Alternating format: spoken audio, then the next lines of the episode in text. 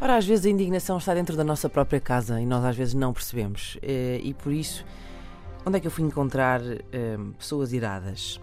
Nas redes sociais da RTP. Então, eh, uma notícia bastante simples até. Eh, A RTP anunciou que, eh, no seu Facebook, diga-se, que já abriram as inscrições para o Joker. E põe um número para onde as pessoas podem inscrever, caso queiram ir até ao estúdio fazer companhia ao Vasco Palmeirim e eh, ganhar um dinheirinho. Pois Fernando Breda não concorda com isto. Ele diz: enche a boca com os 50, é uma vigarice. Alterem as regras e talvez seja um passatempo que valha a pena. São uns mentirosos que fazem tudo para não dar dinheiro.